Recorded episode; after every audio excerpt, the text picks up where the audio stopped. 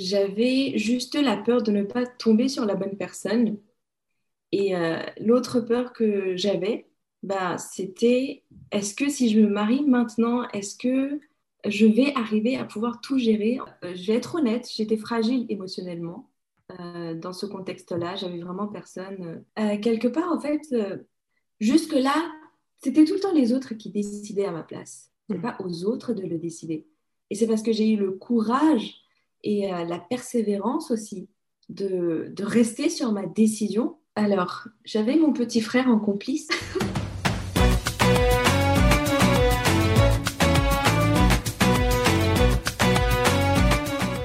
Que la paix soit sur toi, ma chère amie. Bienvenue à toi sur Je peux pas, je rencontre mon mari, le podcast qui rassemble les femmes autour du récit de la rencontre avec leur mari. Je suis Kaina, l'hôtesse de ce podcast, passionnée par l'univers du mariage et du développement personnel et de la connaissance de soi. Ma mission avec ce podcast est de créer un espace de transmission entre femmes afin de vous inspirer et de vous partager des conseils qui vous aideront à traverser cette phase parfois pleine de doutes du célibat à mieux définir votre projet de couple et à vraiment vous dire que oui, la rencontre avec ton futur mari peut arriver à tout moment. Je vais te révéler ici les secrets les mieux gardés des femmes mariées. Alors, prends avec toi une boisson qui te fait du bien, installe-toi confortablement et surtout prépare-toi à envisager de nouveaux horizons.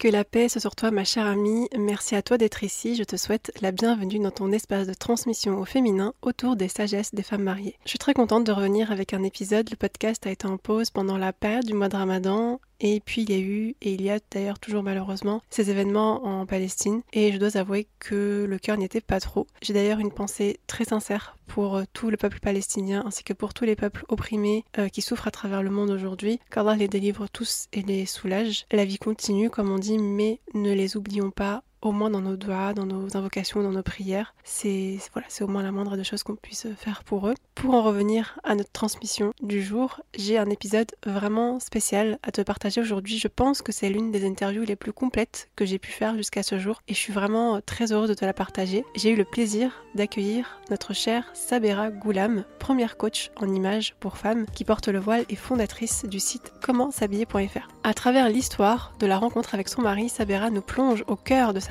culture indienne, mais aussi de ses différentes facettes. Fille, femme, épouse et maman entrepreneuse. Sabera vous dit tout, nous dit tout. Aussi, elle nous partage avec passion sa mission, celle d'aider les femmes qui portent le voile à s'affirmer sans mettre de côté sa personnalité ni sa féminité. Que tu portes le voile ou non, que tu sois musulmane ou non, je pense que ce que Sabera te transmettra te sera vraiment bénéfique parce que le cœur de son discours, c'est tout simplement d'inspirer les femmes à trouver le courage nécessaire pour s'affirmer en étant alignées avec soi-même dans une société qui proclame une soi-disant liberté, mais qui en réalité s'accommode bien d'une certaine standardisation, y compris dans la définition même de ce qu'est une femme. Ça, c'est ma propre analyse. Bon, désolé, ma phrase était un peu longue, mais j'espère que tu m'as comprise et je trouve en ça que le travail de Sabera est vraiment très très beau. Avant de te laisser avec notre riche échange, je voulais te dire que si tu aspires au mariage, que tu te poses beaucoup de questions sur ce sujet, que tu te sens parfois triste ou découragé dans cette démarche parce que tu n'as aucune personne à qui confier tes doutes, tes rêves ou tes craintes, eh bien je t'invite à regarder dans la description de cet épisode, le lien que je t'ai mis te conduira vers ton cadeau que je t'offre, à savoir un e-book que j'ai intitulé Voyage initiatique de la femme célibataire vers la jeune mariée en devenir. Tu peux également le retrouver dans ma bio sur Instagram, sur mon profil. Je peux pas tirer du bas, je rencontre mon mari. Je t'ai tout dit, j'espère que ta boisson favorite est prête. Je te souhaite une belle écoute.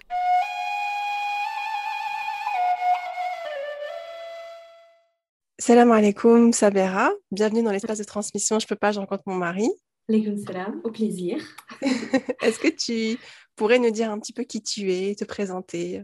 Alors, je m'appelle Samira, je suis indienne et je suis la première coach en image pour les femmes qui portent le voile. Je les aide à, reprendre confiance en elles euh, à travers un style vestimentaire qui leur ressemble sans sacrifier leurs valeurs. Super. Quand tu étais petite, est-ce que tu avais des rêves? Qu'est-ce que tu rêvais de faire dans la vie? Qu'est-ce que je rêvais de faire dans la vie? Alors, j'avais envie de devenir astronome. C'était ça. Ouais. En fait, je crois que je n'arrêtais pas de, de saouler euh, mes parents pour avoir un télescope. Et tu sais, ça coûte super cher. Donc, euh, j'ai dit non, moi, je veux un télescope, je veux euh, observer les étoiles, les planètes et tout, la Lune. Donc, voilà, c'était mon rêve de devenir astronome. C'est pas commun, ma Charlotte, trop bien. Et quand tu grandis un peu plus, est-ce que tu aurais imaginé, est-ce que tu souhaitais rencontrer ton mari à un âge jeune? Ou est-ce que c'était plutôt un rêve lointain? Tu disais non, ce sera plus tard, je suis pas pressée. Alors quand j'étais adolescente, ben, je nourrissais secrètement ce rêve de le rencontrer au plus tôt pour pouvoir me marier et tout euh, et bâtir une famille. Non, en fait, je, le voulais. c'est vrai. Et tu en avais parlé à quelqu'un? Est-ce que c'est quelque chose que tu échangé avec quelqu'un, une femme de ta famille peut-être ou une amie? Une amie, ouais. En fait, c'était ma bestise et euh, on... ma bestie. Et en fait, on, bah, on se racontait nos amourettes, quoi.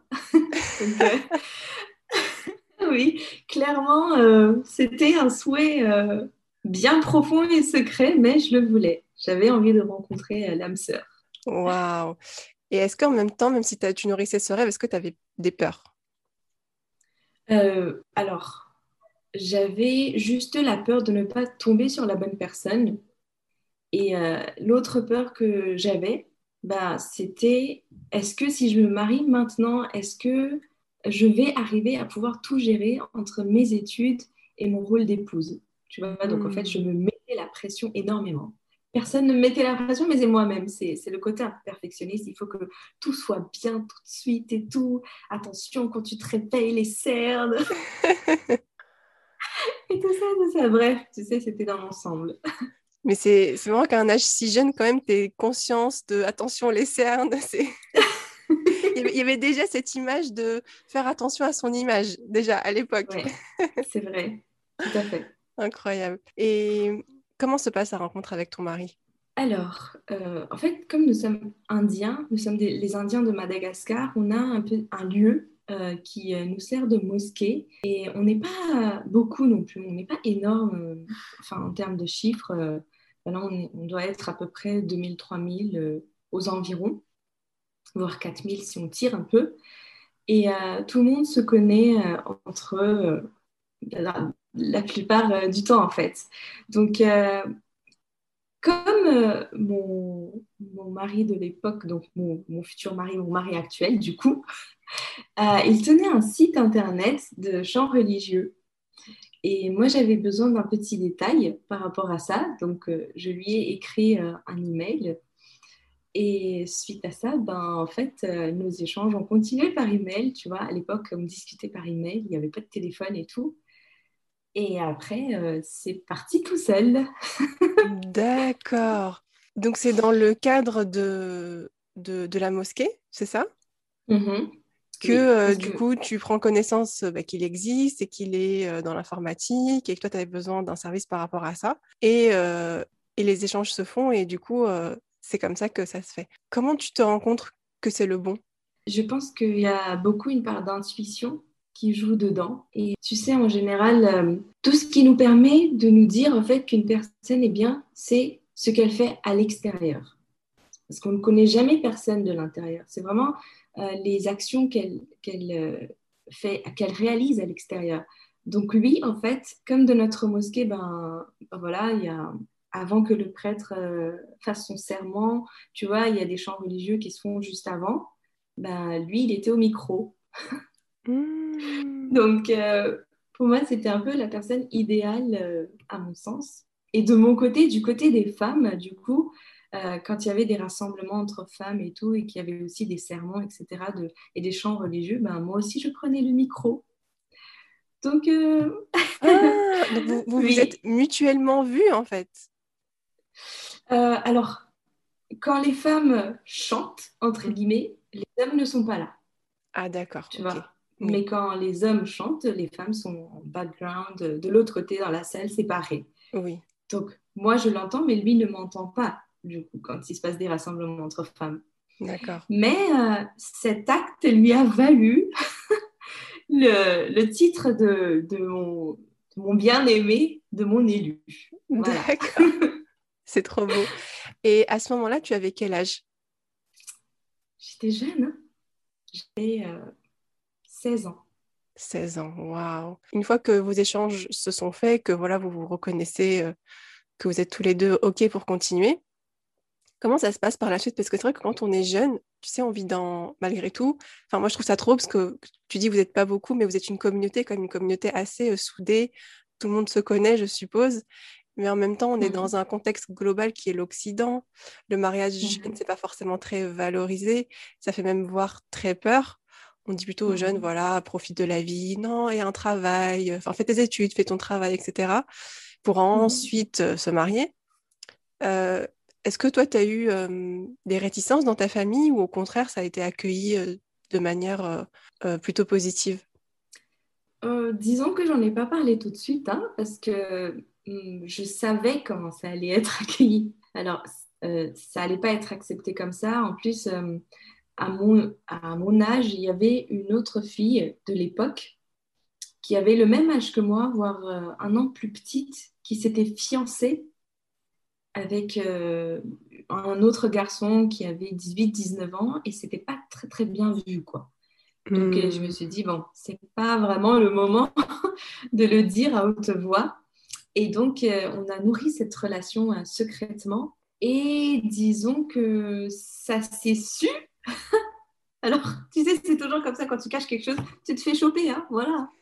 on, va, on va le dire tel que tel que c'est. Et euh, en fait, à l'époque, mes parents étaient en plein divorce aussi. il y avait. Euh, un contexte familial difficile. Hmm. Exactement. Il y avait euh, la crise partout. chacun vivait sa crise de son côté. Et moi, ma crise, je la vivais en, quelque sorte avec ce garçon hmm. à qui j'ai voulu offrir mon cœur. Et, et je crois qu'il y avait aussi énormément de mix d'émotions et de solitude qui ont fait que je me suis attachée à lui. Hmm. Euh, et par contre, là où je remercie Dieu, c'est que je suis bien tombée. Hmm. Tu vois, parce que j'étais quand même, euh, euh, je vais être honnête, j'étais fragile émotionnellement hmm. dans ce contexte-là. J'avais vraiment personne. chacun se fanait dans son coin au sein de la famille. Il fallait que. Et moi, je voulais absolument pas tomber, en fait. Tu vois. Donc, je me suis accrochée à lui. Et mm. comme lui aussi a vécu ce genre de contexte dans sa famille, euh, bah, sa mère, par exemple, a connu deux divorces et ils se sont relevés. Lui s'est relevé. Donc, il a connu ça aussi. Euh, et donc, en fait, il m'a compris quelque part. Waouh! Incroyable. Et c'est vrai, comme tu dis, tu es, là, tu es trop bien tombée. Mm. Parce que c'est vrai que d'autres garçons, peut-être, euh, en auraient profité ou bien auraient laissé tomber, mm. etc. Alors que lui, voilà, c'était bah, c'était la bonne, la bonne personne. Tu dis que toi, tu as, enfin, que c'était entre guillemets un secret, que du coup, ça s'est su. Une fois que ça s'est su, comment se déroulent les choses? Alors, j'avais mon petit frère en complice. il, y a, toujours un complice dans. ouais. Il n'y a pas de jeu, sinon tu t'en sors pas, tu vois. Donc j'avais mon petit frère en complice même quand ça s'est su pendant un an, on a nourri cette relation secrètement. Mon père ne savait pas puisque mon père n'était pas dans notre foyer. Il vivait chez notre mère et c'était ma mère et mon grand frère qui faisaient la loi dans la maison, si tu veux. Et euh, non, clairement, c'était pas très bien accueilli. Hein. Et euh, surtout, les arguments que eux avançaient euh, n'étaient pas valables à mes yeux. Hmm. Donc l'argument, c'était par exemple, oui, mais ses parents sont divorcés. Et moi, dans ma tête, je me disais, oui, mais qu'est-ce qu'on est en train de vivre? Hmm. Tu vois? Donc, euh, non, ça ne marche pas. Enfin, je me suis au, contraire encore plus accrochée à lui. Je n'ai pas hmm. laissé tomber. Et euh, du coup, ben, ce qui a fait que, voilà, après un an, euh, ça s'est encore su que je tenais secrètement cette relation avec lui. Et du coup, ben, à la fin, ils se sont rendus compte que n'avaient pas trop le choix non plus. Hein. Mais en hmm. même temps, quelque part, en fait, jusque-là, c'était tout le temps les autres qui décidaient à ma place. Cette fois-ci, c'est moi qui ai pris la décision de, hmm. me responsabiliser euh, parce que c'est ma vie, ça va être mon mariage, ça va être mon foyer. Donc c'est moi qui décide avec qui je veux finir. Ce n'est hmm. pas aux autres de le décider. Et c'est parce que j'ai eu le courage et euh, la persévérance aussi de, rester sur ma décision que ça a fonctionné après. Et hmm. du coup, bah, après, euh, bah, ils se sont rendus compte que finalement, c'était pas une si mauvaise personne euh, comme il l'imaginait, même pas du tout. Au hmm. final, ça a bien terminé, quoi. Oui, parce que ça avait l'air d'être le gendre idéal quand même. Il était impliqué euh, spirituellement, ça avait l'air d'être Mm. un garçon euh, de bonne famille. Euh, C'était plus, je pense, euh, leur crainte peut-être. Exact. Voilà. Mm. Que je tombe mal ou quelque chose comme ça. Hmm. Un âge Mais si bon. jeune. Ouais. Et puis, tu sais, euh, pour se rassurer, la famille euh, demande aussi à droite à gauche.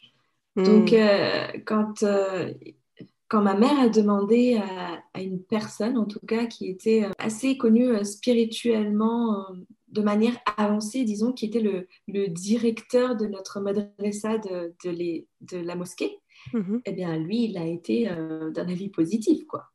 Donc, euh, forcément, quelque part, euh, elle avait plus de- d'arguments à avancer pour dire euh, ça va pas. En fait, euh, ça allait. Hmm. Elle, était attachée à toi, ta maman, peut-être? Elle avait du mal à te laisser te voir mariée? Je crois que ma mère, elle est excessivement attachée à tous les enfants. Je crois que c'est vraiment ça. Elle n'arrive pas à s'en détacher. Elle n'arrive pas à accepter qu'on a grandi. Mais bon, Hmm.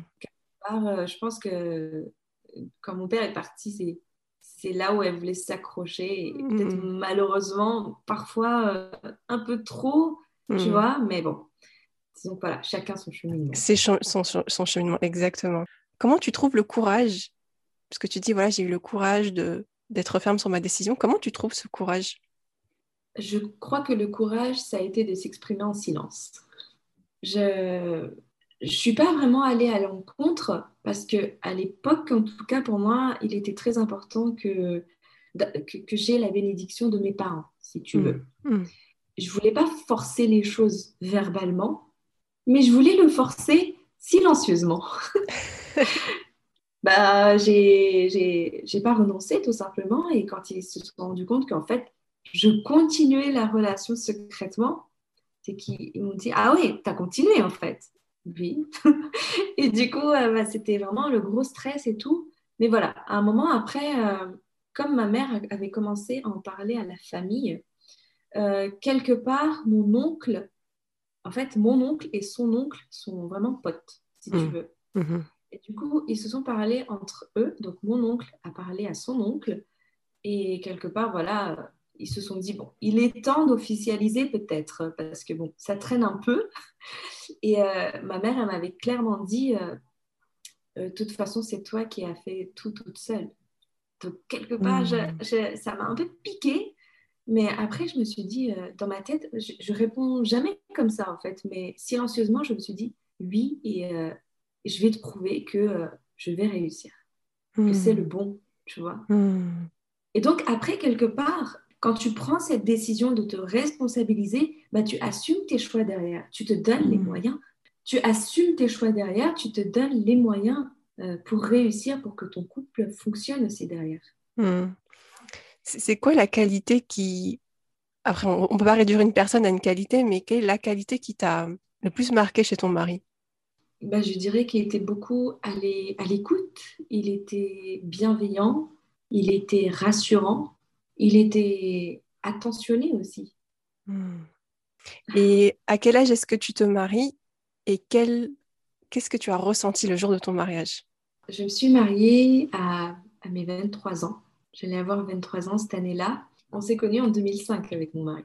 Ça pour te dire, tu as vu le... Hmm. Je me suis fiancée en 2010, mariée en 2012 et le jour de mon mariage, j'étais comme dans un conte de fées. Je, je, je ne réalisais pas que j'étais en train de vivre mon mariage. Et le soir de mon mariage, en fait, quand, quand tout le monde est parti et que j'étais avec mon mari, alors c'est assez intime, mais il s'est agenouillé, il m'a offert une bague. Et, et je sais pas, mais j'avais l'impression d'être très reliée à Dieu spirituellement. Et j'avais l'impression que Dieu murmurait dans mes oreilles. Hmm. J'étais vraiment très connectée à Dieu. C'était une nuit très spéciale. Euh, on a prié. J'ai beaucoup prié pour les autres aussi. Parce que c'est enfin, connu comme quoi la mariée, euh, la nuit du mariage, quand tu pries, eh ben, tes, tes vœux sont exaucés. Mm. sorte, tu vois, tes doigts et tout. Mm. Et euh, du coup, euh, non, vraiment, je me suis euh, beaucoup sentie spirituellement connectée. Beaucoup, énormément. C'était vraiment une nuit spéciale. C'est quelque chose que je n'avais jamais vécu avant. C'est extraordinaire, c'est magnifique. Et c'est vrai que c'est peu connu cette, de d'effectivement prier la nuit où, où, on s'est marié. Et euh, par rapport à ton mariage, est-ce que tu peux nous partager quelques traditions de ta culture? Donc euh, voilà, que ce soit au stade de la préparation de la mariée, avant, pendant, peut-être après la fête. Alors en fait, il y a plein de traditions et j'avoue que selon les familles, on n'applique pas toutes les traditions parce qu'il y a vraiment plusieurs écoles. Hmm. Il y a, il y a l'école euh, hyper culturelle, tu vois, et puis il y a l'autre école hyper islamique, et puis il y a l'école euh, qui relie les deux. Tu vois, en partager tout le temps entre OK, mais on fait quoi, on fait pas quoi, etc. Donc là, en général, je te donne les grandes lignes. On a ce qu'on appelle le sagaï. Le sagaï, en fait, c'est l'équivalent des fiançailles. Il y a euh, l'échange de bagues entre les futurs mariés, et puis il y a aussi des échanges de cadeaux entre les familles des mariés. D'accord fiançailles. Ensuite, on a le mendi, donc l'aîné, tout simplement, la cérémonie de l'aîné, euh, où la belle-mère, elle met de l'aîné sur la main de sa belle-fille. Puis, il y a aussi euh, une partie fun, où du côté de la famille de la fille, donc ça peut être une sœur ou une nièce, euh, qui peint en quelque sorte le visage du marié, du futur marié, avec un mélange d'eau et de curcuma, juste pour le faire subir euh, un peu euh, pour se venger en fait parce qu'il prend la fille, tu vois. Donc ça c'est vraiment pour le côté fun. Euh, après vraiment on, le fait subir mais comme pas possible. Hein. On, lui jette la misère. ah la misère mais totale, hein. vraiment totale. Après certains Indiens, pour certains Indiens c'est vraiment pour s'éloigner du mauvais œil. Le fait de mettre un mélange d'eau de rose et de curcuma, tu vois, pour éloigner le mauvais œil. Mhm. Donc, après le Mendi, ou juste pendant, enfin à la fin, il y a ce qu'on appelle la cérémonie du Rashra. Alors, en fait, c'est comme une danse circulaire euh, qui se fait soit en tapant avec deux bâtons ou bien en tapant des mains. Tu vois, en mmh. applaudissant. D'accord. Danse circulaire qui se fait. Ça, c'est vraiment les, les tradis qui le font. Hein. Maintenant, c'est de plus en plus rare, mais euh, chez certaines familles, ça le fait, ça, ils le font encore, ils le pratiquent encore. D'accord. Donc ça, c'est le, vraiment le jour de la fête. Et je suppose que c'est les hommes et les femmes, c'est ça? Oui, les hommes et les femmes. Les femmes, ok. Et c'est les hommes et les femmes, genre, euh, de, proches de la famille ou ça peut être tout le monde euh, D'accord. C'est plutôt proche de la famille et puis les amis de, la famille aussi. D'accord. Voilà. Après, alors, je te dis, ça va être long. Hein Vas-y. on adore les traditions, on adore. Après, il y a le trousseau de mariage où on se déplace spécialement pour choisir euh, nos tenues euh, en Inde. Et si on ne peut pas se déplacer en Inde, eh ben, on, se déplace à Londres, puisque là aussi, euh, en fait, il y a un endroit où, vraiment les Indiens sont concentrés et, cet endroit-là, en fait, tu peux acheter plein de saris, plein de vêtements indiens, etc. Tu vois? Donc, soit ce sont les deux familles qui vont, soit c'est une des deux familles euh, qui s'occupe de tous les achats, que ce soit du marié ou de la mariée. D'accord. Et quand tu dis les familles, c'est qui? C'est les parents avec le... Et les mariés. Et les mariés. D'accord. Waouh. Ouais. Après, tu as aussi une autre tradition, la veille du mariage, qu'on appelle le Volkari. Alors, le Volkari, c'est la famille de la mariée qui prépare au minimum sept plats différents et qui l'envoie chez le marié avec quelques membres de la famille du marié qui partagent le repas ensemble. Hmm. Voilà. Ça, c'est euh, aussi une tradition euh, un peu poussée euh, qui se fait de moins en moins, mais on retrouve hmm. quand même ça, notamment à Madagascar, par exemple. Et c'est quoi l'objectif de, cette tradition? C'est de... Tout simplement créer des liens? créer des liens. Exactement, créer des liens. En fait, de, toute façon, euh, toute la tradition, elle se base là-dessus. Hein. Hmm. C'est comme un, un ping-pong en fait qui se fait entre euh, la famille du marié, la, la, famille de la mariée, etc. Après, on arrive enfin euh, au mariage. Hmm. Alors, le jour du mariage, alors ma sœur n'a pas eu ça, mais moi je l'ai eu, c'est que euh, ma copine, elle a embaumé le sari, mon sari à moi, avec du oud pour euh, me préparer au mieux pour le soir du mariage. Mmh. Waouh Et comment on fait pour embaumer? Alors, euh, disons que le sari est accroché au cintre, et mhm. après, juste en dessous, ben, on envoie euh, cette fumée de oud qui parfume le sari.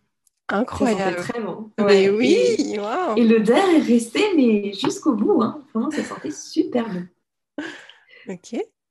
Donc voilà, après le soir du mariage, on a ce qu'on appelle le tirachiri. Alors ça, en fait, c'est une pratique aussi qui se fait un peu moins, mais qui existe encore. On prend une guirlande et on lie les mariés. En fait, c'est la sœur du marié qui va euh, lier euh, les deux mariés ensemble avec cette guirlande-là.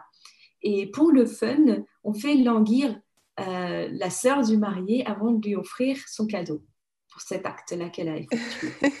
D'accord. Donc, je sais pas, peut-être qu'on va mettre euh, euh, une petite bête en caoutchouc au début, tu vois, pour qu'elle prenne peur, euh, des choses comme ça. Jusqu'à ce qu'elle ait un petit cadeau, ça peut être un bijou, ça peut être une enveloppe avec de l'argent, etc. Tu vois? Et ensuite, ça, c'est donc le soir du mariage. Hein. Mhm. Le lendemain matin, les mariés euh, vont petit déjeuner chez la belle famille. Là aussi, il y a un échange de cadeaux entre la mariée et la belle-mère. Et l'après-midi, euh, c'est autour de la famille de la mariée. Hmm.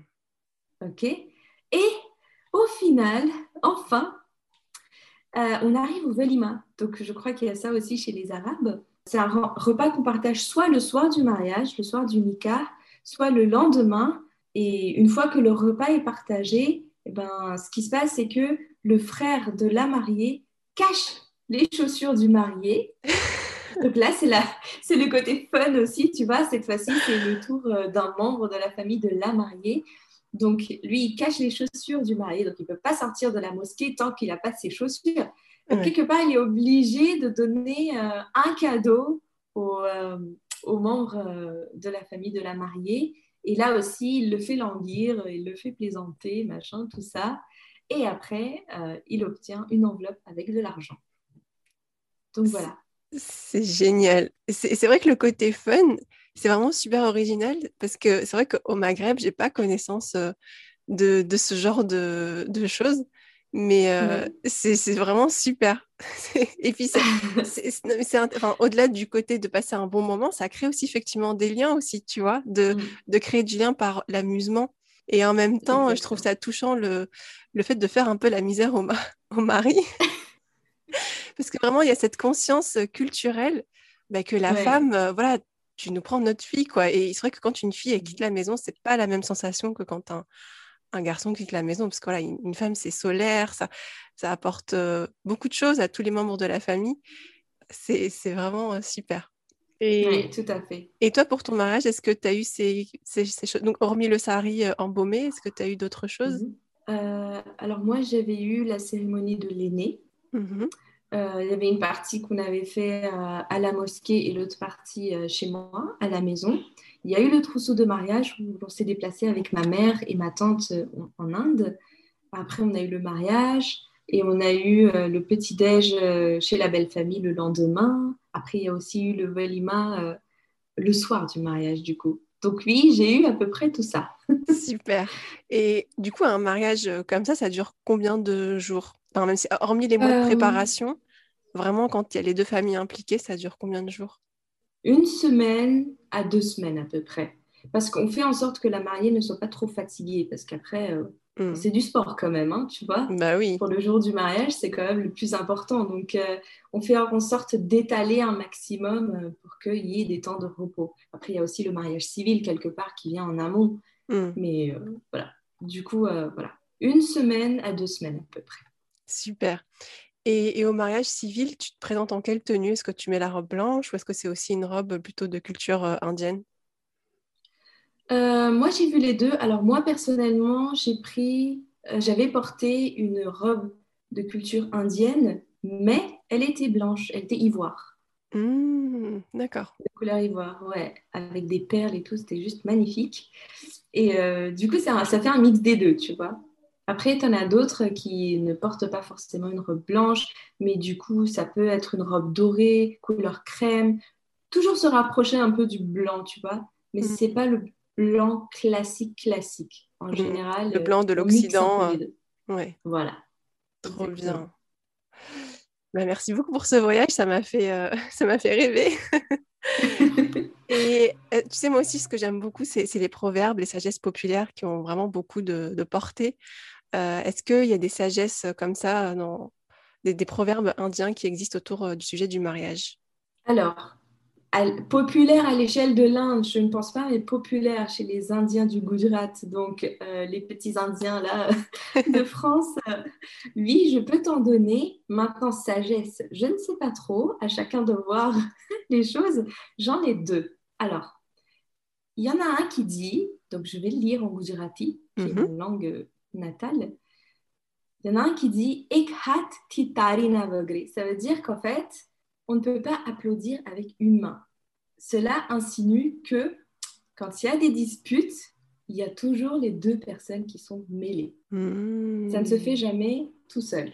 Donc pour dire quelque part, viens pas te plaindre, va résoudre tes problèmes, tu vois, parce que ça, il y aura toujours les, deux parties en fait, tu hmm. vois, en quelque sorte. Et il y a le deuxième qui est souvent mal perçu, mal perçu, euh, quand euh, les parents de la fille disent à la fille, en fait, ils sont tellement sous, sous l'effet de l'émotion parce que la fille quitte la maison qu'ils disent Ça veut dire euh, les portes de la maison sont ouvertes si tu veux revenir. Donc, ça, c'est un peu piégeux, tu vois. C'est genre, hmm. s'il se passe quelque chose, c'est pas grave, tu peux revenir. je crois que c'est vraiment sous l'effet de l'émotion et tout qui dit ça, mais voilà. En quelque sorte, les deux proverbes que je peux te donner, populaires dans notre euh, communauté. Magnifique, trop beau. Maintenant, ça fait quelques années que tu es mariée. Quels sont tes secrets ou un secret pour euh, faire durer le couple? Alors, moi, je dirais que ce serait un max de communication. Mmh. Un max, un max de communication parce que quand ça va pas, il faut le dire.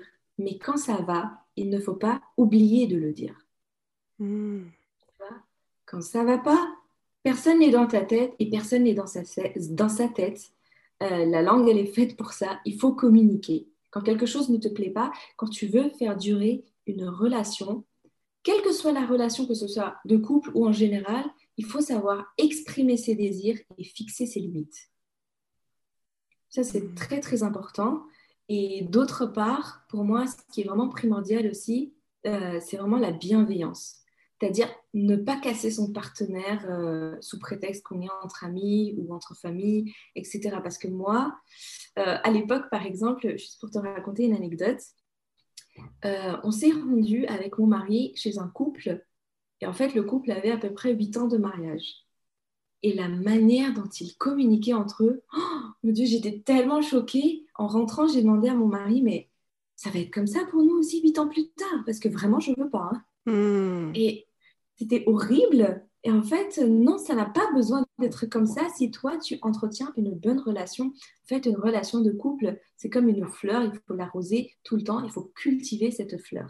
Cultiver l'amour de cette fleur, la confiance que, que tu portes à cette fleur pour qu'elle ne fane pas. Hmm. Tu vois c'est super beau et c'est vrai que c'est très sage et c'est vrai que c'est des ingrédients qui font que bah, ça dure sur la durée et que c'est pas juste euh, les, nuages roses les premières années, tu vois. et dans les moments difficiles, tu vois, dans les moments, tu vois, comment garder cette bienveillance quand voilà, il y a des moments où lui pense A, toi tu penses B, et que voilà, il y a, vous voyez différemment les choses. Mmh. Alors, il y a une chose que je me suis ancrée dans la tête, mais vraiment je m'étais ancrée dans la tête, c'était ne pas répondre quand l'autre est en colère. Hmm. Ne pas répondre immédiatement. Ça ne veut pas dire que tu n'exprimes pas tes désirs après et que tu ne fixes pas tes limites, que tu ne dis pas ce qui t'a pas plu, mais ne pas répondre dans l'immédiat. Une fois que ça se calme, euh, en fait, je pose toujours ma main sur les joues de mon mari. ça marche d'enfer. C'est vrai? Ça marche, ça marche d'enfer pour calmer tu vois, pour calmer la personne et pour dire mais pourquoi tu te mets en colère?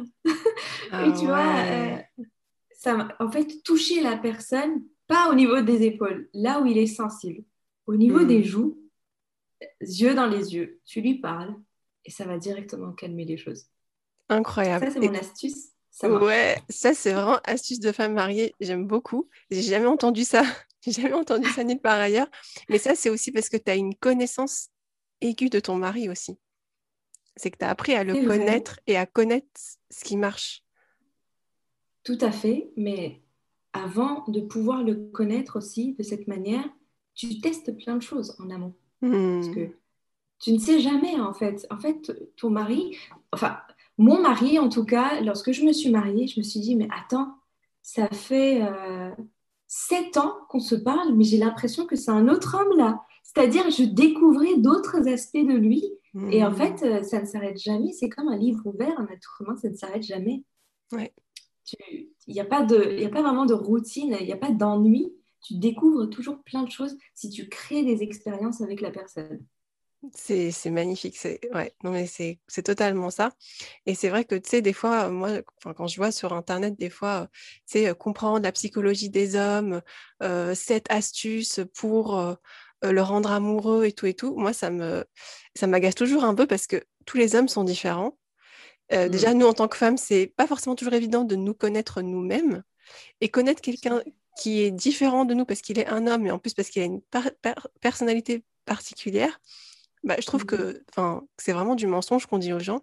Et toi, je trouve ça vraiment génial que tu es, euh, voilà, comme tu dis, euh, continue à découvrir ton mari, à continuer à, le connaître et à voir euh, ce qui marche et ce qui marche pas. Et, c'est vrai que le fait de tester, bah, c'est pas évident. Parce qu'on aimerait bien avoir une solution là tout de suite concrètement, tu vois.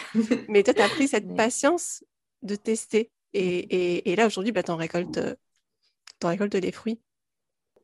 Est-ce que tu as reçu une transmission des sagesses de, femmes mariées de la part de femmes de ton entourage pour t'aiguiller dans ta nouvelle vie de femme mariée lorsque, lorsque tu t'es mariée? Ou alors pendant ton adolescence Est-ce que tu as été préparée en fait à ton rôle d'épouse? Alors, il est vrai que peu avant, euh, enfin, pendant mon adolescence, tu sais, on avait des cours de madrasa de notre plus jeune âge jusqu'à nos 16-17 ans, on a des cours de madrasa. Donc avant, c'était à Madagascar, et puis comme j'ai déménagé en France, eh ben, ça a continué en France. Hmm. Et en France, ben, notre chèque, qui s'appelle Cheikh Moïse, petite dédicace, euh, en fait, il nous donnait des cours euh, sur le mariage, sur l'éthique, hmm. euh, des cours de femmes mariées, parce que voilà, on avait 16 ans, on avait à peu près connu tout ce qui était fiqh, tout ce qui était euh, les lois, les fatwas, etc., par rapport aux règles, par exemple, euh, aux menstrues des femmes, etc. À un moment, euh, on arrive à un stade où voilà, on a grandi, on, est, on a 16 ans. toute cette partie-là, on a vu de la religion. Maintenant, on passe à l'autre étape. On nous prépare à, au mariage, tout simplement. Et là, je pense que ça m'a quand même pas mal aidé le fait d'avoir plein de cours comme ça où, où, on te forme dans la tête, on, c'est un, lavage, un lavage de cerveau bienveillant, si tu veux. Mmh. On, te prépare à, ta vie de future euh, femme mariée et on te dit voilà comment tu peux te comporter avec ton mari s'il se passe ça, etc., etc. Donc je pense que ça, ça m'a beaucoup aidé. Après, dans notre famille, avec euh, ma mère, ma soeur, ça c'est un peu tabou. On parle pas trop de mmh. tout ça. Alors j'ai plutôt euh, ma meilleure amie, donc ma bestie dont j'en parlais, qui a embaumé, oui. disons, mon, mon sari et tout, c'est un peu aussi le job de la demoiselle d'honneur. Donc moi, ma demoiselle d'honneur proche, c'était ma meilleure amie. Et euh, c'est elle avec qui, euh, voilà, je parlais, on parlait quand même de nos amourettes et tout. Donc, on a grandi ensemble, si tu veux, euh, de notre adolescence jusqu'à ce que je me marie. Et, même après, on discute encore. Eh ben, c'est elle plutôt qui m'a transmis aussi toutes les sagesses. Si j'avais des conseils, je sais à qui en parler. Par contre, il y a une chose que j'ai bien appris, bien compris et bien assimilé, c'est qu'à chaque fois qu'il y a des problèmes, je n'en parlais jamais à qui que ce soit. Hmm. C'est à moi de prendre la responsabilité de ce problème de couple que j'ai et euh, c'est à moi de trouver des solutions avec lui. C'est bien sûr c'est réciproque. Hein. Enfin, une relation de couple, c'est à deux, c'est pas à la femme seule. Mais voilà, quand il y a des problèmes, ne jamais en parler à une tierce personne. Hmm. C'est vrai que c'est hyper sage parce que des fois, tu as un problème de couple avec ton mari, tu en parles à une tierce personne. Entre-temps, toi, tu as réglé ton problème. Et puis, elle, la personne, elle va mmh. garder en tête qu'il y a eu ce problème. Et puis, peut-être même, elle va te dire, mais non, mais euh, quand même, il a dit ça. Et toi, tu as passé autre chose. Et peut-être que tu vas revenir dans le problème. Enfin, c'est vraiment euh, très sage de vraiment garder ça euh, de manière intime. Et tu parlais donc de ta meilleure amie. Elle, elle était déjà mariée une fois que toi, tu t'étais mariée? Oui, elle s'est mariée en 2010 et moi en 2012. Mmh. Donc elle avait fait un, petit peu de chemin, quoi. Voilà, ouais, bah oui, deux ans de mariage déjà, c'est on apprend beaucoup. Et mmh, pour continuer, est-ce qu'il y a des modèles de femmes mariées de ton entourage qui t'inspirent, qui te motivent à être chaque jour meilleure dans ton rôle d'épouse ou plus largement de manière globale dans ton rôle de femme? Alors, je n'ai pas vraiment eu de modèle de femme mariée parce que, pour être honnête, malheureusement, dans la famille, il y a des collections de divorce. c'est mmh. malheureux. Mais euh, voilà, quelque part, en fait, il y avait une leçon à tirer pour moi, c'est que je savais quelle femme je ne voulais pas être et quelle femme je ne voulais pas devenir. Je savais, grâce à toutes ces leçons de vie que j'ai pu tirer, que ce soit de la famille euh, du côté de mon père ou dans ma propre famille et mes frères et sœurs aussi, malheureusement. Il y a certaines personnes qui sont divorcées et ma mère aussi, du coup eh bien, j'ai compris que je ne voulais pas euh, finir mon mariage de la sorte. Et du coup, bah, quelque part, derrière, euh, tu te donnes les moyens à fond, en fait, pour euh, faire fonctionner ton mariage. Alors, je, ne suppose pas que eux n'ont pas de, donné leurs moyens pour réussir, non, pas du tout. Chacun son cheminement et, et chacun sa vie. Mais moi, en tout cas, je savais comment aller terminer mon mariage à savoir pour le meilleur et pour le pire, et jusqu'à la fin de mes jours, et voir jusque dans l'au-delà. Inch'Allah. du coup, Inch'Allah. Et comme je n'ai pas eu euh, ce genre de femmes ou de personnes qui m'ont inspirée, si tu veux, quand j'étais adolescente, il y a un couple de, de mariés qui m'ont inspirée, et en fait, c'était, euh, je t'en avais parlé précédemment, c'était le, le, directeur de notre madrasa euh, mmh. et sa femme. Donc en fait, il, s'appelle Nassir Bhai, donc on, traduit ça par frère Nassir, et, sa femme s'appelle Arifa. Donc c'était vraiment, euh, pour moi, c'était la sagesse incarnée, tu vois. C'était vraiment eux qui, qui m'ont inspirée. Et attends, c'est vraiment drôle. Je vais te dire une chose, c'est que quand je préparais cette, question-là, euh, la réponse, elle est venue toute seule. Une fois que j'ai tout fermé, j'ai terminé, avant de dormir, j'ai demandé à mon mari, qui est le couple ou quelles sont les personnes qui t'ont inspiré? Et il m'a dit la même chose. J'ai dit, mais attends, comment t'as su? T'as entendu quelque part? T'as lu mon document? Il m'a fait, non, c'est eux, c'était eux. Ils m'ont beaucoup inspiré. Et tu vois, comme quoi, ça se recoupait. Vous étiez vraiment sur la même vision, quoi. Votre idéal, c'était le même. Votre objectif, c'est le même. C'est trop beau. C'est super. Waouh On a vu l'épouse. Et maintenant, on va un peu plus euh, découvrir euh, l'aspect entrepreneuse qu'il qui y a en toi. Donc aujourd'hui, tu es la créatrice de ta propre activité. Comment t'es venue cette idée euh, d'entreprendre ton propre projet? Alors, avant d'en arriver à là, j'ai vraiment beaucoup échoué. Hein. J'ai connu euh, des tsunamis émotionnels, en plus en tant qu'hypersensible, c'était vraiment... voilà, c'était très très dur hein, de, de gérer, de maîtriser, disons, de manager cette partie-là de moi. Donc, plusieurs fois, j'ai testé des choses. Euh, j'ai échoué, je me suis dit non, mais l'entrepreneuriat, c'est pas fait pour moi, je ne comprends pas comment ça fonctionne. Et déjà, à la base, j'étais euh, décalée par rapport aux autres, tu vois, c'est-à-dire euh, par rapport à la société, disons, en général, il y, avait toujours une partie de moi qui ne comprenait pas, mais pourquoi ça ne matche pas quand il y a des réunions entre amis ou entre familles? Je ne sais pas pourquoi je me sens pas comme tout le monde, quoi, tu vois? Et euh, avec le recul aussi, je ne, je ne me voyais pas du tout être sous les ordres de quelqu'un. En fait, à chaque fois que je mène une action, il faut toujours que je lui donne un sens, ou il faut que je le fasse par envie. Et c'est mmh. vraiment, pas que dans l'entrepreneuriat, c'est vraiment en général. Je ne peux pas me forcer à faire quelque chose parce que sinon, je subis la chose. Mmh. Tu vois? Et donc, après avoir testé plein de choses, euh, la première motivation qui m'a permis de rentrer dans l'entrepreneuriat et de faire ce que je fais, ça a commencé en 2018. Euh, Et en fait, la motivation première, c'était j'aimerais que les femmes qui portent le voile aient confiance en elles. Et c'est à partir de là que j'ai commencé. J'ai connu des hauts, des bas, des, des hauts, des bas. Et voilà, après, euh, au fur et à mesure, dans mon cheminement, euh, j'ai appris plein de choses grâce au développement personnel. J'ai aussi appris plein de choses sur moi.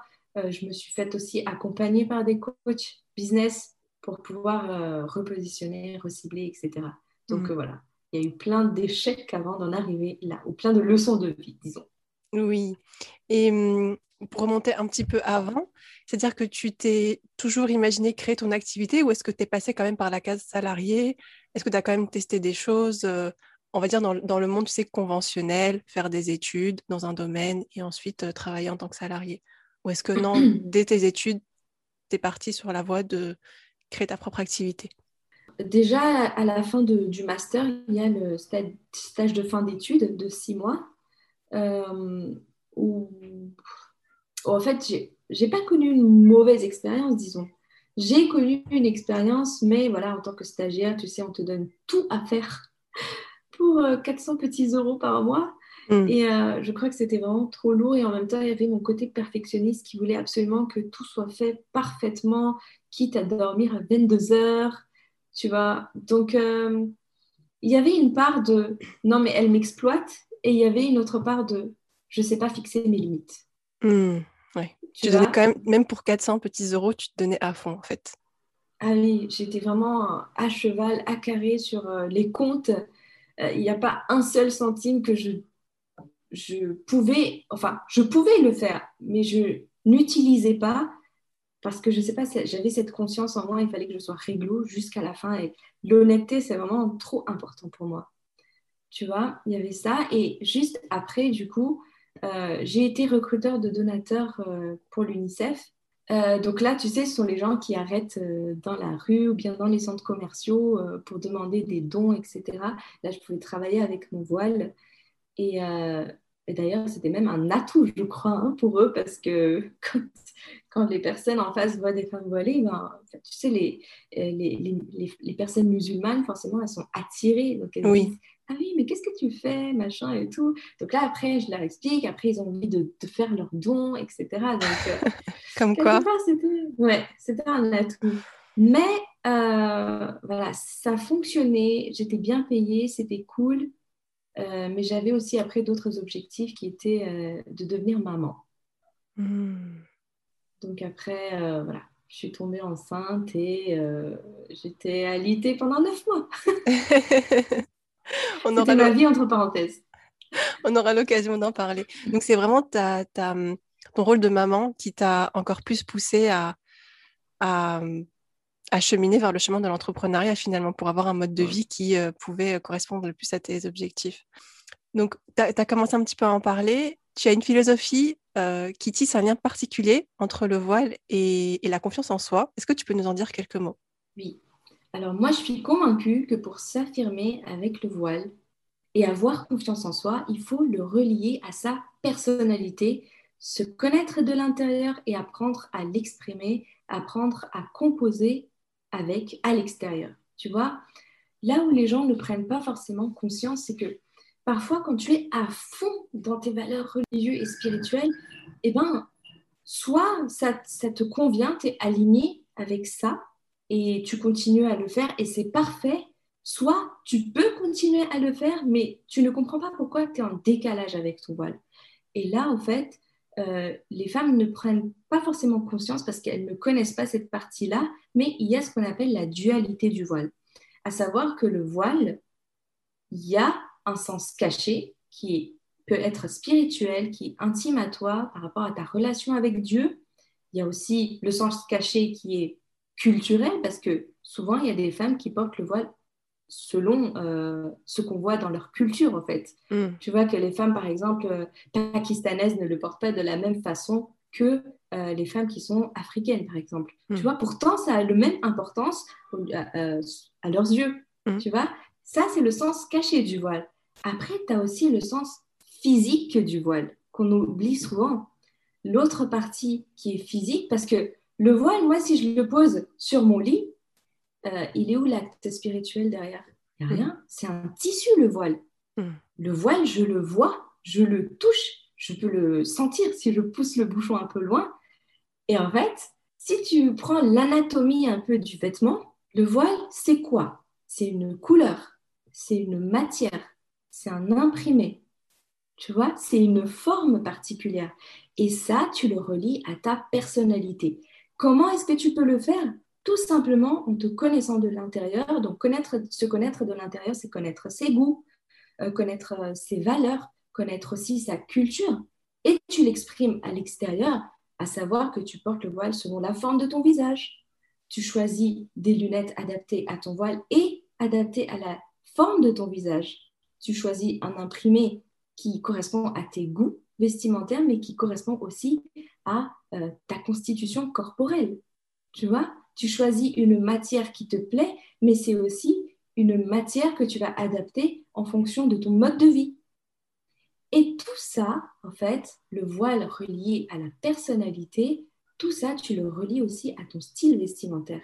Et en fait, c'est vraiment ce tout-là qui va te permettre d'être aligné avec ton voile parce que ça va booster ta confiance au quotidien.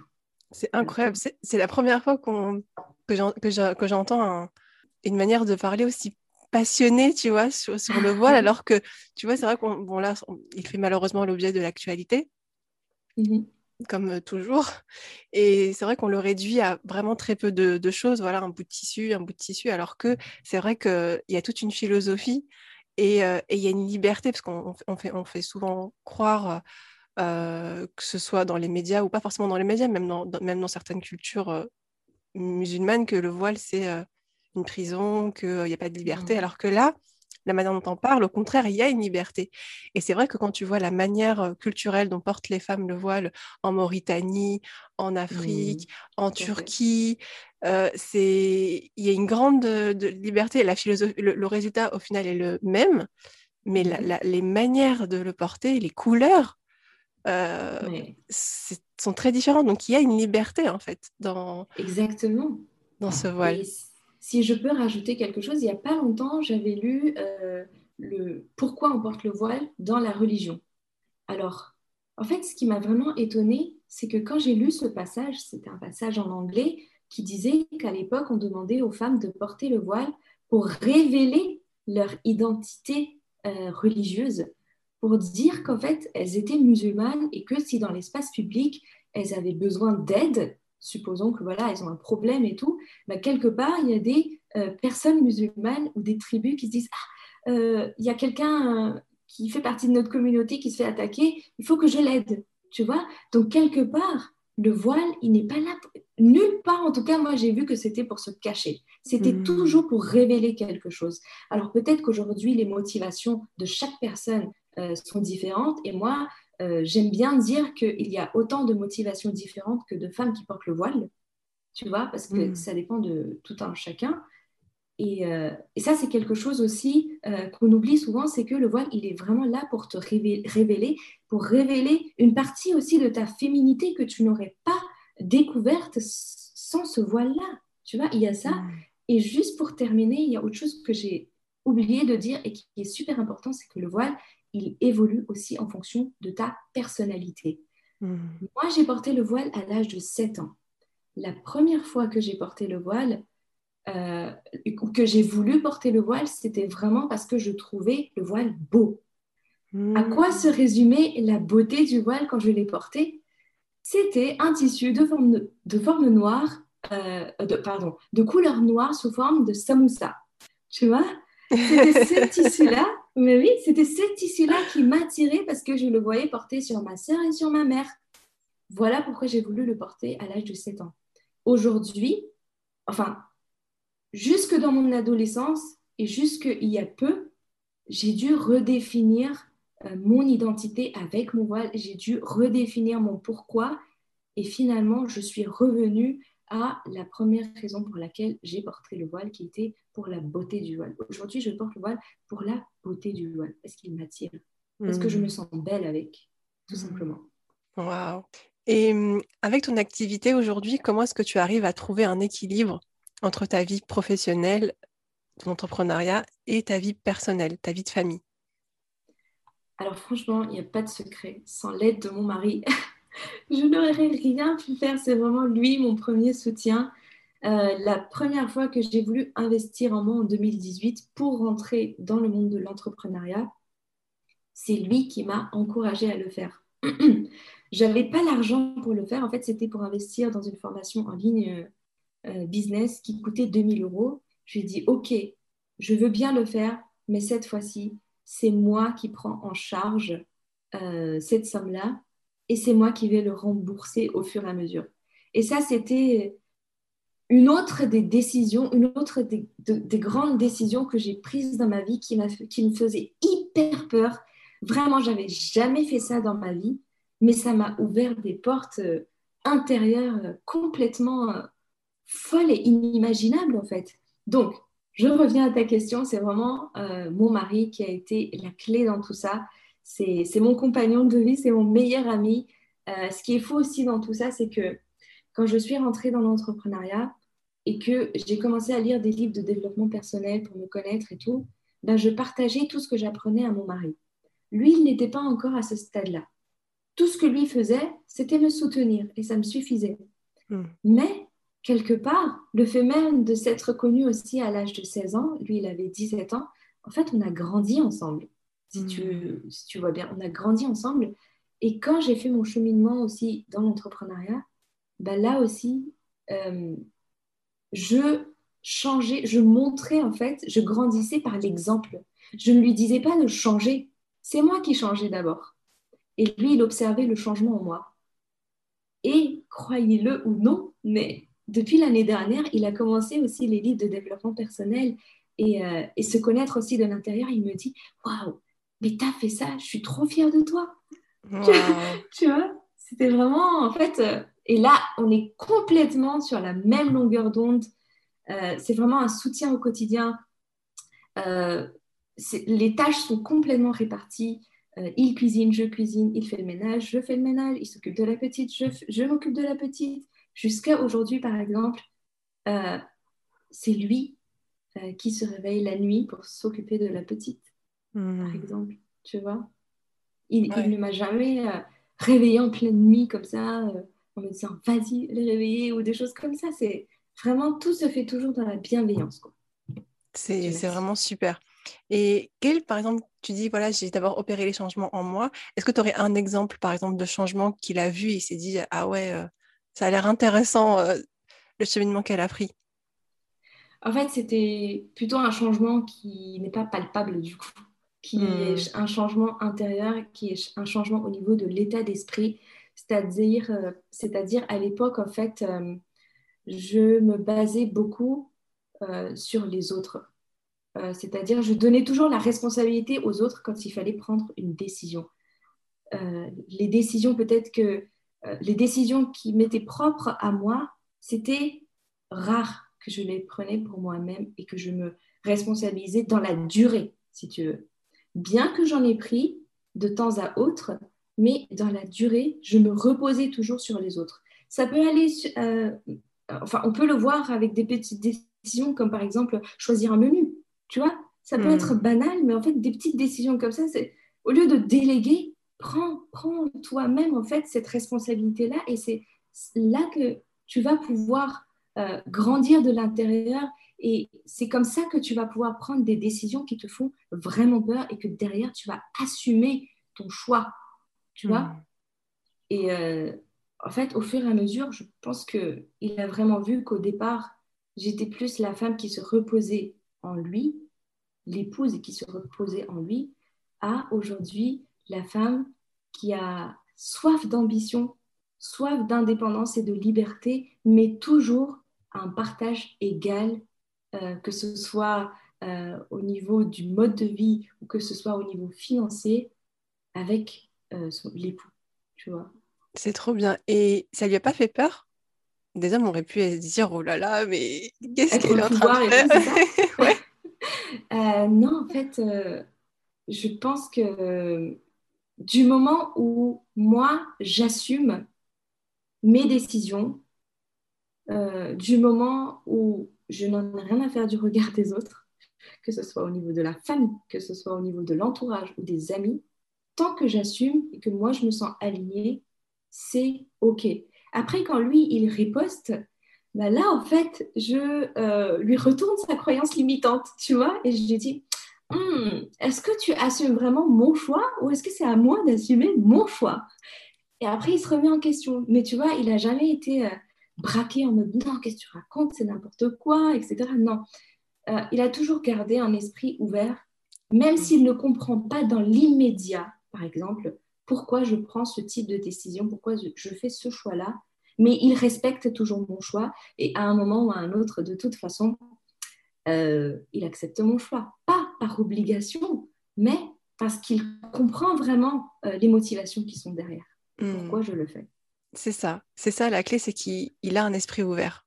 Hmm. C'est c'est vraiment ça qui fait que voilà, il te voit cheminer. Au début, il comprend peut-être pas trop, puis après, carrément, il adhère en fait. Carrément, il adhère. Tout à fait. Hmm. Et tu un petit peu, tu l'as un petit peu évoqué. Comment ton entourage a vécu ton saut dans l'entrepreneuriat? Euh, Alors, pour être honnête, euh, mon entourage euh, ne comprend toujours pas ce que je fais. Et en fait, mon, entourage, si tu veux, n'est pas vraiment ambitieux. Mhm. Du coup, quoi que tu fasses, ça va toujours être Ah, ok, d'accord. Tu vois, mhm. c'est il n'y a pas vraiment de contrôle derrière où il faut que tu fasses ce métier-là, il faut que tu fasses ci, pour ma mère, tout ce qui était important, et pour mon père aussi, c'est que je fasse des études. Dans tous les cas, même si on ne me l'aurait pas dit, pour moi, c'était hyper important mm. de faire des études. C'était trop, trop important. Je ne pouvais pas rester à, à bac plus zéro, par exemple. Mm. Après, je ne critique pas les personnes qui le font, chacun son cheminement, mais mm. moi, ce n'était pas mon cheminement, ce n'était pas le choix que je faisais. Il fallait absolument que je fasse des études derrière euh, pour euh, mon propre défi, pour relever mes défis personnels d'abord tu vois.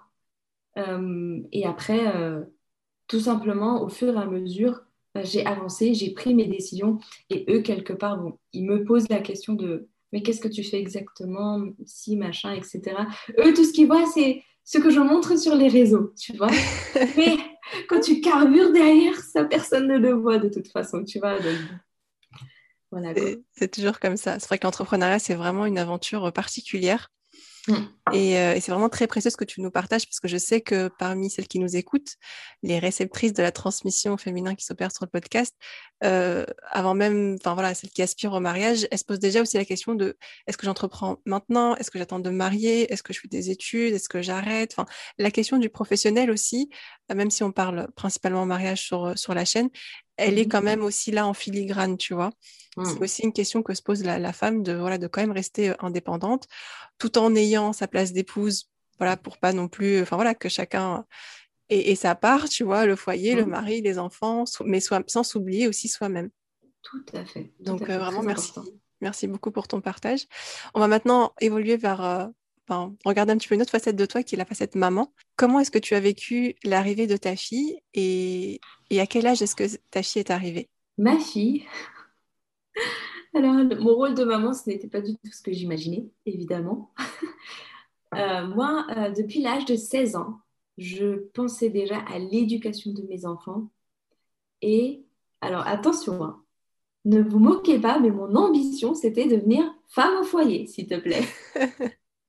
Et en fait, quand mon professeur d'histoire géo me demandait qu'est-ce que tu veux faire plus tard, alors lui, il était déjà traduit dans la tête, donc il n'a même, pas été choqué quand je lui ai dit euh, cette réponse-là. J'ai dit, euh, je veux avoir mon bac, ensuite je veux me marier, je veux avoir des enfants et euh, je veux m'occuper de mes enfants à la maison.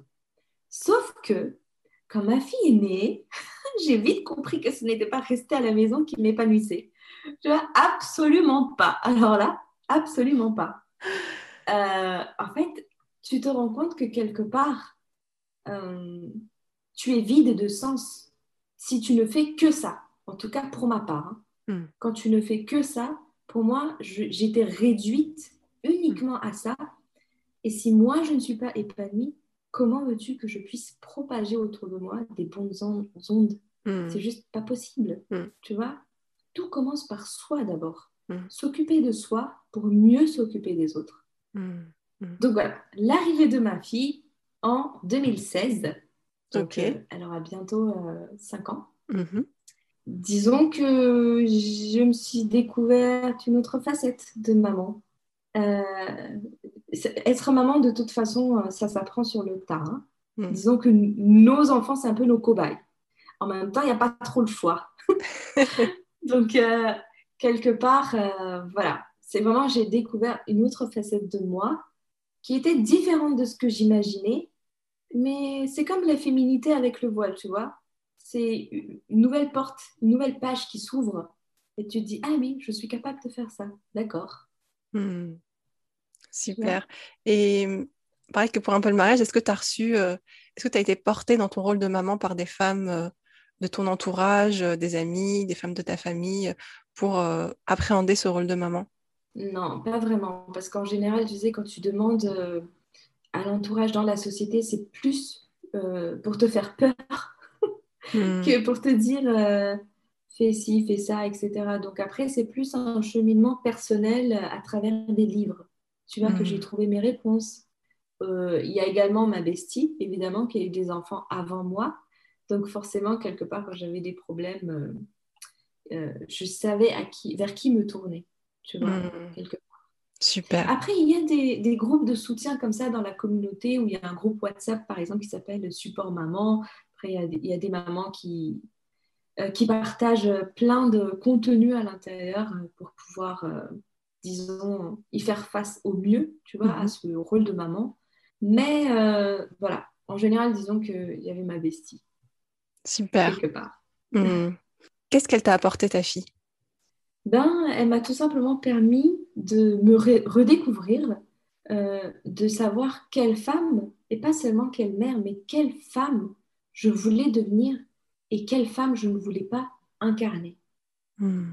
Alors, moi personnellement, après c'est très personnel, c'est que être H24 avec un enfant, euh, c'est toxique pour toi et c'est toxique pour l'enfant aussi parce qu'il ne s'ouvre pas à d'autres euh, types de, de, personnes, disons, s'il est que accroché à toi, tu vois. Donc, euh, disons que j'ai vraiment, et j'ai eu du mal vraiment à, à, accepter ça parce que moi, dans ma tête, c'était, il fallait que je sois présente 24 heures sur 24 pour mon enfant. Mais je voyais très bien que c'était nocif pour moi. Et donc, hmm. c'était aussi nocif pour mon enfant. Hmm. Donc, quelque part, il fallait euh, petit à petit que je me détache de cette croyance-là que j'avais, parce que l'inconfort, en fait, euh, de vivre euh, cette partie qui n'était pas bénéfique pour soi et pour mon enfant était supérieur à, à cet inconfort de rester H24 avec elle, tu vois, hmm. quelque part. Donc, voilà, en, gros, ce qu'elle m'a apporté, pour résumer, pour ne pas faire hyper long, c'est que euh, voilà, je me suis découverte en tant que femme et euh, quelle femme je voulais devenir pour pouvoir inspirer aussi ma fille. Hmm. À, quel moment est-ce que tu te rends compte de ça? À Ta fille avait quel âge quand tu, quand tu prends conscience de ça? Elle avait un an et trois mois. Hmm. Alors, euh, moi, j'ai allaité ma fille. Hmm. j'ai allaité ma fille pendant les deux ans recommandés. Euh, c'était du sport. Alors, soit euh, je faisais cette petite séparation avec elle en l'envoyant à la garderie qui, était, qui est juste en face de la maison pendant trois heures par jour, euh, soit j'arrêtais l'allaitement. Et arrêter l'allaitement, pour moi, c'est impossible. Je ne hmm. peux pas. Hmm. je ne peux pas parce qu'après, tu ne peux pas retourner en arrière et après, tu as plein de regrets. Hmm. Ça, c'est quelque chose que je ne voulais pas vivre. C'était un cadeau que je voulais faire à mon enfant le premier cadeau, c'était ce cadeau naturel que j'avais envie de lui donner. Et après ce cadeau-là, c'était offrir mon temps parce qu'il faut être disponible à allaiter son enfant. Tu vois? En plus, c'est un allaitement à la demande. Alors bon, c'est quand elle veut, euh, etc. Donc euh, voilà. Elle avait un an et trois mois où j'ai décidé avec mon mari de l'envoyer à la garderie juste en face de la maison pour trois heures par jour et euh, c'était aussi un tsunami émotionnel, hein, parce que que ce soit moi ou elle, on a mis trois semaines à, s'adapter à ce rythme. J'ai beaucoup pleuré. j'ai pleuré à la crèche, j'ai beaucoup pleuré pour cette séparation.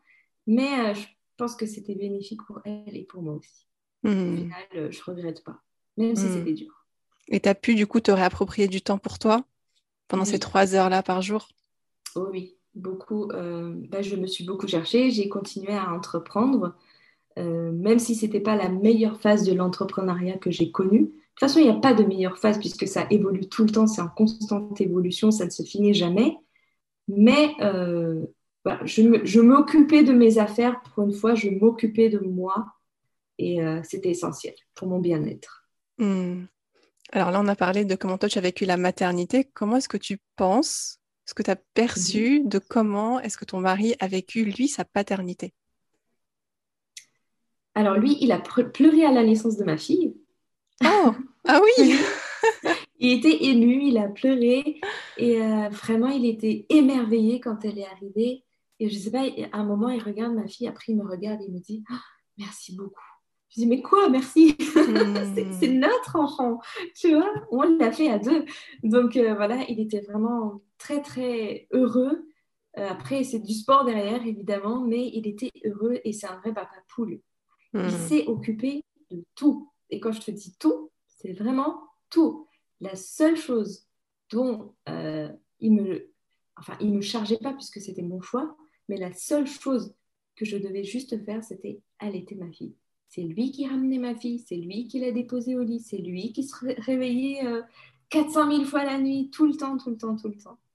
Incroyable, c'est rare. Hein en général, euh, merci. ah oui, les tâches de nuit comme ça, c'est plutôt la maman. C'est merveilleux, c'est magnifique. Et le fait d'avoir une fille, qu'est-ce que ça lui fait d'avoir une fille? Parce que les relations papa-fille, en général, c'est assez particulier. Comment est-ce que toi, tu le perçois? Je sais que, que souvent, les personnes, les mamans, enfin, certaines personnes ou certaines mamans ressentent un peu de jalousie ou des choses comme ça. Mais en fait, non, moi, ça me fait ultra plaisir. je hmm. suis trop contente de voir ça. Et euh, en fait, y a vraiment, euh, notre fille fait partie de nous. On fait partie de sa vie.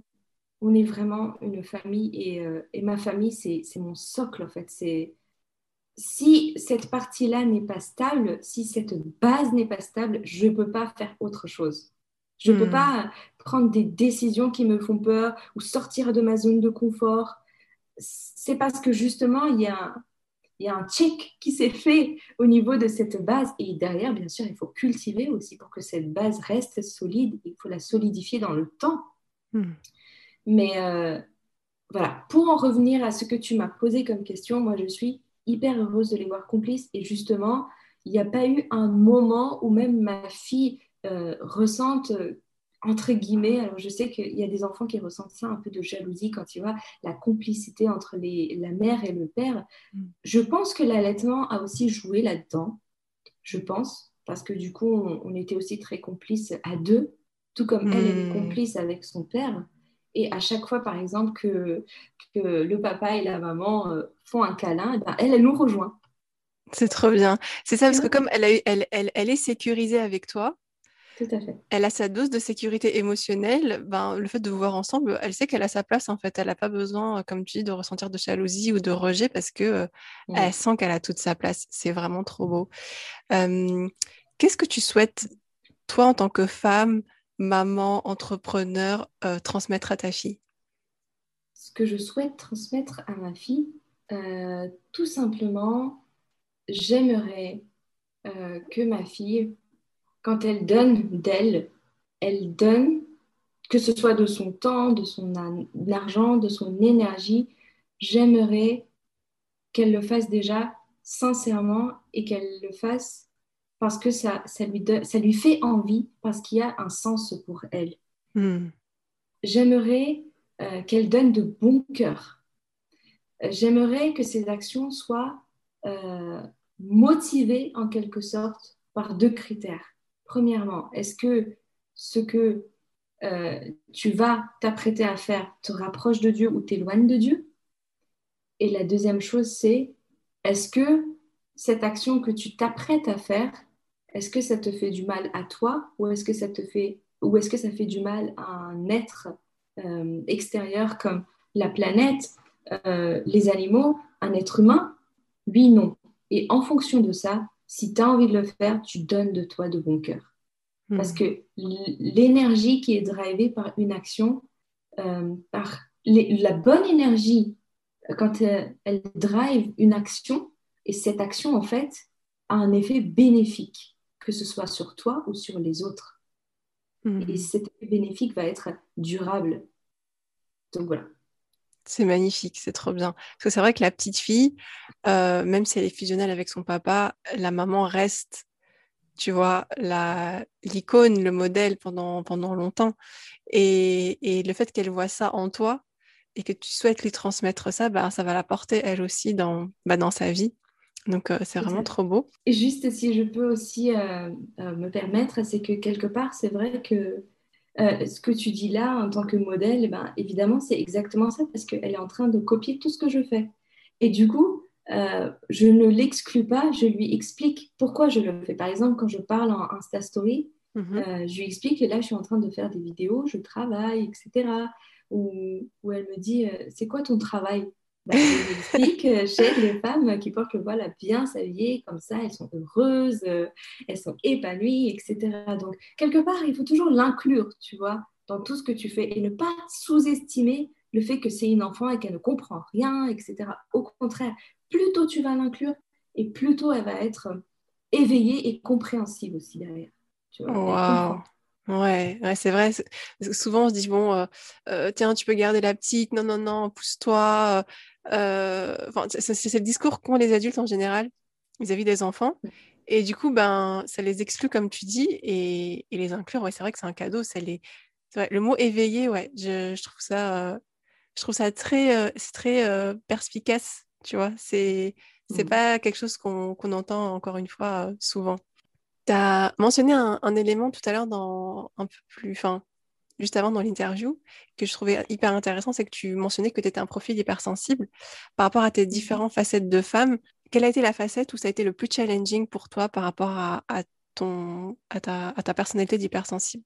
C'est ne pas se laisser submerger par ses émotions, surtout quand ça va pas, en fait. Mmh quand ça va pas, quand tu as des petites chamailleries avec le mari ou quand ça va pas avec ton enfant. Euh, voilà, je pense que le, vrai challenge, c'est de ne pas exploser.